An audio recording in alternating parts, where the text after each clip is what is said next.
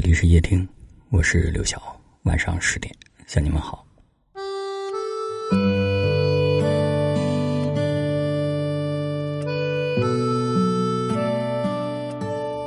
你经历过不期而遇的温暖吗？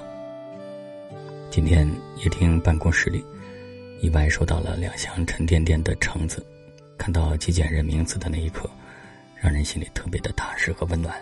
寄件人是小雨，一个收听了夜听五年的九零后女孩。今年八月，叶听收到了小雨的一封来信。小雨说自己刚出生的时候，因为是个女儿，差点被父母丢在了桥上，是外公的亲弟弟把她抱回了家。这个给了小雨温暖和疼爱的老人。去世后，小雨觉得自己被世界遗弃了，她不愿意回到亲生父母家，而是选择了离开家乡。孤身在大城市里打拼的小雨，很努力的工作，可还是经常会在夜里崩溃大哭。小雨二十五岁了，没有谈过恋爱，没有可以信任的人，开心了无人分享，难过了无人倾诉，父母也对他不闻不问。就连生日的时候，也没有收到过一条信息，听到过一句问候。小雨把所有的悲伤、迷茫和压抑都化成了文字，写在了这封信里。我们把小雨的来信发在了夜听，并给他写了回信。那天晚上，全国各地的听友给小雨安慰和鼓励。小雨说：“这是他二十五年来最温暖的一天，他要把这些温暖放在心里。”他要慢慢的走出阴霾。心里有很多苦的人，只要一丝甜就能填满。带着陌生人的鼓励，小雨更加认真的工作、读书、健身。就在这个月，他辞掉了广州的工作，回到了江西老家父母的身边。他说：“记恨没有用，父母老了，身体也不好，以后该帮忙还是要帮忙，该孝顺。”还是要孝顺。他在努力变好，也在期待着美好的爱情，期待遇见那个对的人。你看，善意和温暖真的可以改变一个人。真希望这个世界能够多一点温暖，多一点善意，哪怕是一句温柔的话，一个善意的微笑，一个暖暖的拥抱，都可以让我们被治愈。真希望我们都是那个。温暖善良的人，给人温暖与善良，也能收获温暖与善良。你是否也看过这样的视频？温州交警雨中执勤的时候，路过的一辆小汽车缓缓的停下，从车里抛出一把伞给交警，便匆匆离开。重庆城口县消防员执行完一场灭火任务之后，有一位在路边的小朋友默默的向消防员敬礼致敬。他也收获了全体消防员给他的回敬。西安街头，有一位小伙子，因为没有吃早餐，低血糖犯了，晕倒在马路边。旁边经过的农民工马上买来一瓶水喂给小伙子喝，并帮他拨打了幺二零。躺在地上的小伙子恢复意识后，掏出了一百块钱，想要放进农民工胸前的口袋，被农民工退回。直到幺二零来了之后，农民工才默默的。转身离开，双向奔赴的温暖最动人。我们都被温暖过，也成为过别人的温暖。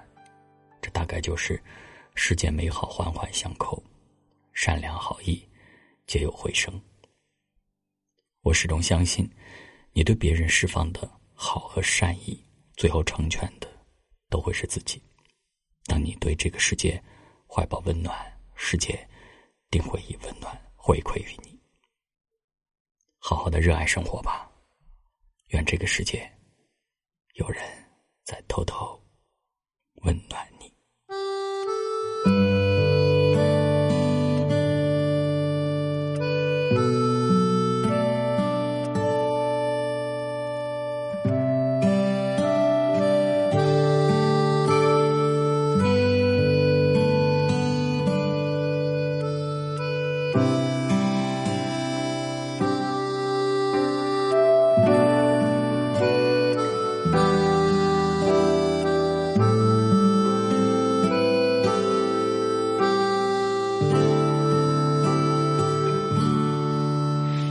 一种孤独是在夜深落幕，把自己淹没在那行人无数，一个人恍恍惚惚，慢慢踱步的回到住处。